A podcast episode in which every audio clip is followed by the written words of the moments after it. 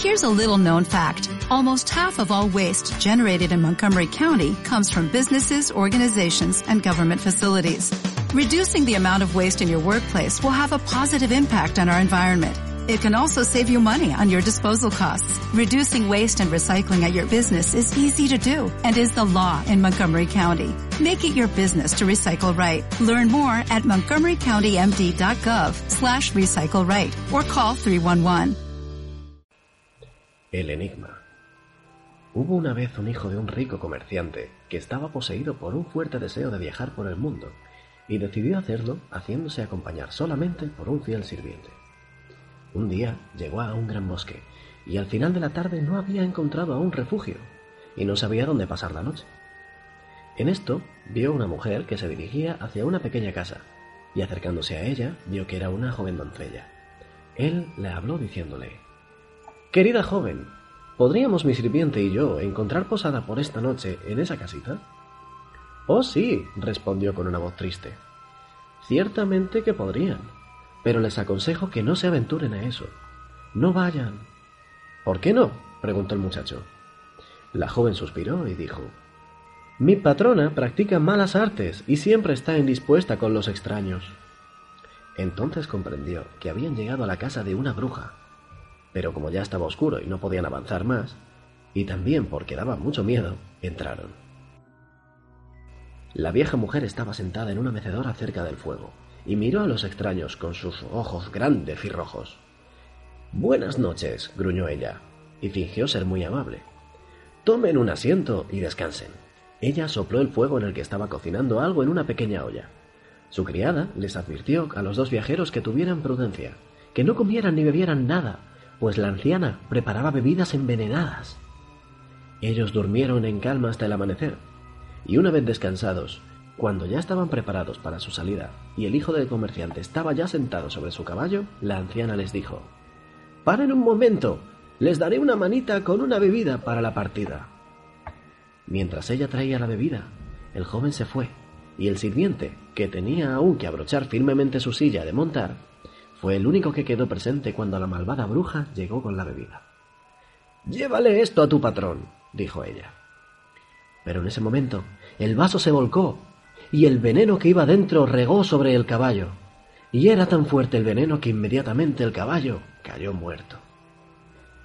El sirviente asustado corrió tras su patrón y le contó lo que había sucedido, pero no quería dejar su silla de montar tras de sí, y regresó a recogerla. Sin embargo, cuando llegó donde el caballo muerto, un cuervo estaba ya sobre él, picoteándolo para devorarlo. ¿Quién sabe si podremos encontrar algo mejor para hoy? dijo el sirviente. Y dicho esto, atrapó el cuervo, lo mató y se lo llevó. Siguieron su camino dentro del bosque el resto del día, pero no salían de él. Al anochecer, aún en el bosque, encontraron una posada y entraron en ella.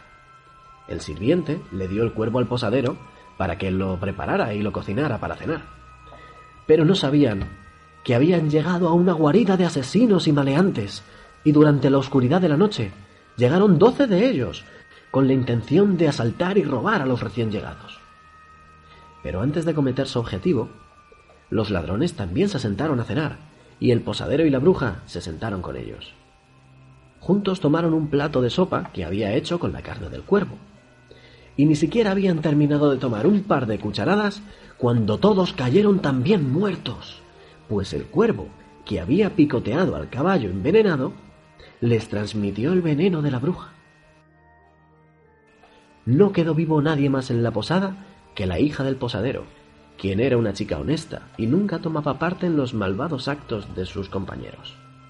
Ella les abrió todas las puertas a los extraños, y les mostró los tesoros que había allí apilados.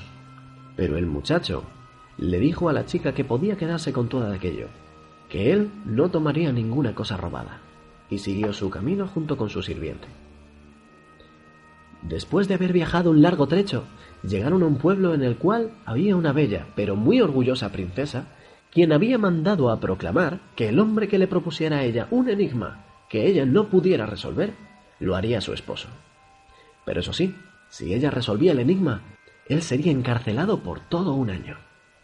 Ella se daba tres días para resolver el enigma, Pero era una chica tan lista que por lo general al primer día ya tenía la respuesta.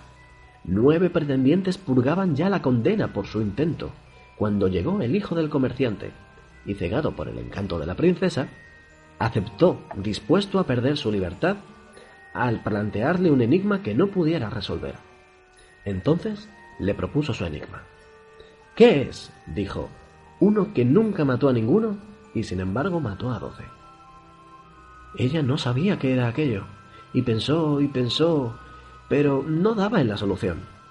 Abrió cuanto libro de enigmas tenía, pero no estaba escrito en ninguno. En resumen, sus conocimientos llegaron a su fin.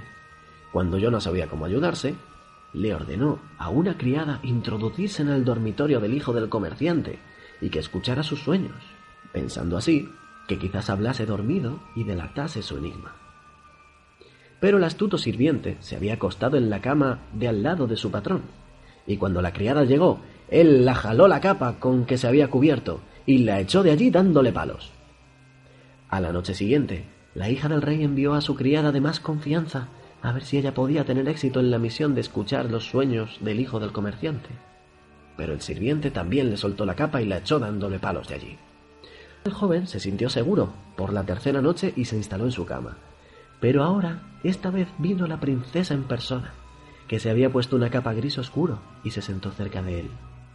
La capa le ocultaba del sirviente, y así pensó que ya se había dormido profundamente el hijo del comerciante y ya estaba soñando. Entonces le habló, esperanzada en que dormido le contestaría, como muchos lo hicieron, pero en realidad éste no estaba dormido, estaba despierto y entendía y oía perfectamente. Entonces preguntó, Uno que nunca mató a ninguno, ¿qué es eso? Él respondió, Un cuervo que comió de la carne de un caballo que había muerto por veneno. Y ella preguntó aún más, y sin embargo mató a doce, ¿qué es eso? Y él contestó, significa que doce asesinos que comieron la carne del cuervo murieron por ello. Cuando ella supo la respuesta del enigma, ella quiso salir corriendo, pero él la agarró la capa tan fuerte que se vio obligada a soltarla y dejarla abandonada. A la mañana siguiente, la hija del rey anunció que ya había adivinado la respuesta al enigma, y envió a doce jueces para exponer la solución ante ellos.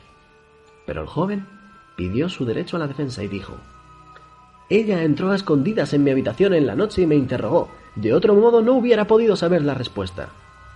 Los jueces, extrañados, le pidieron una prueba de semejante acusación. Danos una prueba de eso. Entonces su sirviente presentó los tres mantos capturados, y cuando vieron el manto gris oscuro que la hija del rey acostumbraba a usar, dijeron, que ese manto sea decorado con oro y plata, para que ella lo use en su boda con este joven como prometió. Finalmente, la boda se realizó, y todos los que habían sido condenados por los enigmas anteriores quedaron también en libertad inmediatamente. Y como se suele decir al final de estos cuentos, los dos recién casados fueron felices y comieron perdices. Y colorín colorado, este enigmático cuento se ha terminado.